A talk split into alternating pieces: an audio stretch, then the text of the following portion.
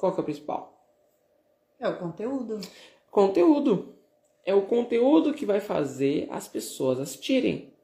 É só ela olhar para as pessoas que fazem muito sucesso um bom tempo na internet.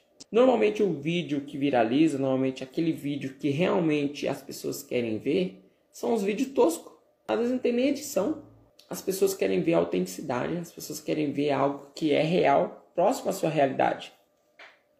Não glamour. É claro que se você trabalha com finanças, é claro que você trabalha com um negócio igual nós, a estética conta. Conta, mas não conta muito.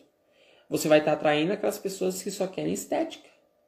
E normalmente as pessoas que querem estética querem atalhos.